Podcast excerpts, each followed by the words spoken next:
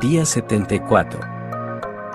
Al único Dios, nuestro Salvador, que puede establecerlo sin tacha y con gran alegría ante su gloriosa presencia. Judas 24.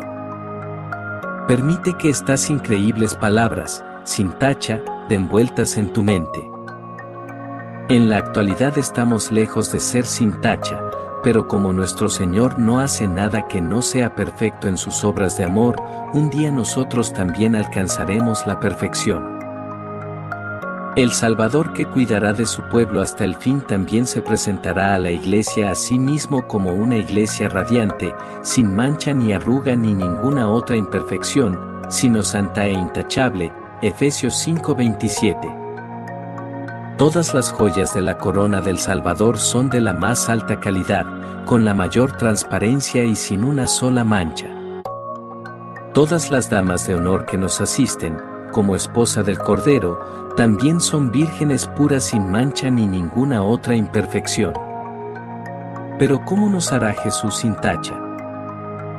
Él, con su propia sangre, nos limpiará de todo pecado hasta que seamos tan puros y justos como el más santo ángel de Dios, y luego nos vestirá con su justicia, convirtiéndonos en santos sin ninguna falta y absolutamente perfectos a sus ojos. Seremos irreprochables a la vista de Dios. Su ley no solo será capaz de no presentar cargos en nuestra contra, sino que se glorificará en nosotros.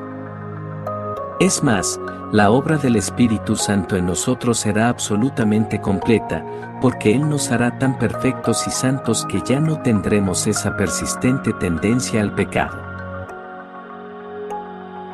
Nuestro juicio, memoria y voluntad, incluso toda pasión y poder en nosotros se liberarán de la cautividad del mal. Seremos santos así como Dios es santo y habitaremos por siempre en su presencia. Y sus santos no estarán fuera de lugar en el cielo, porque su belleza será tan grande como el lugar preparado para ellos. Oh, el supremo gozo de aquel momento en el que las puertas eternas se abran y nosotros, listos para entrar en nuestra heredad, habitemos con los santos en eterna luz. El pecado habrá desaparecido, habrán echado a Satanás, la tentación será solo un recuerdo y nosotros nos presentaremos sin tacha ante Dios, esto será realmente celestial. Que ahora podamos experimentar ese gozo mientras ensayamos la canción de alabanza eterna que pronto partirá del coro de los habitantes del cielo lavados con la preciosa sangre. Que podamos imitar la alegría de David ante el arca del pacto como preludio de nuestro glorioso gozo ante el trono de Dios, Ver 2 de Samuel 6, 14, 15. Así es, algún día los creyentes serán presentados, sin tacha ante la gloriosa presencia de Dios.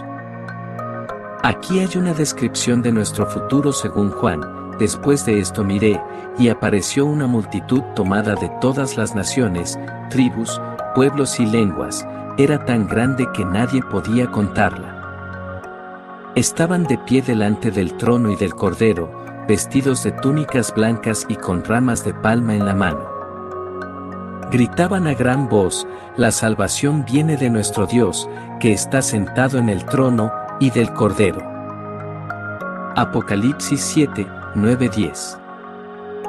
Nuestras túnicas blancas serán el traje de novia de la justicia de Cristo quien es nuestra justificación, Primera de Corintios 1:30. En aquel día, Jerusalén morará segura. Y será llamada así, el Señor es nuestra justicia, Jeremías 33:16. Vi además la ciudad santa, la nueva Jerusalén, que bajaba del cielo, procedente de Dios, preparada como una novia hermosamente vestida para su prometido, Apocalipsis 21:2.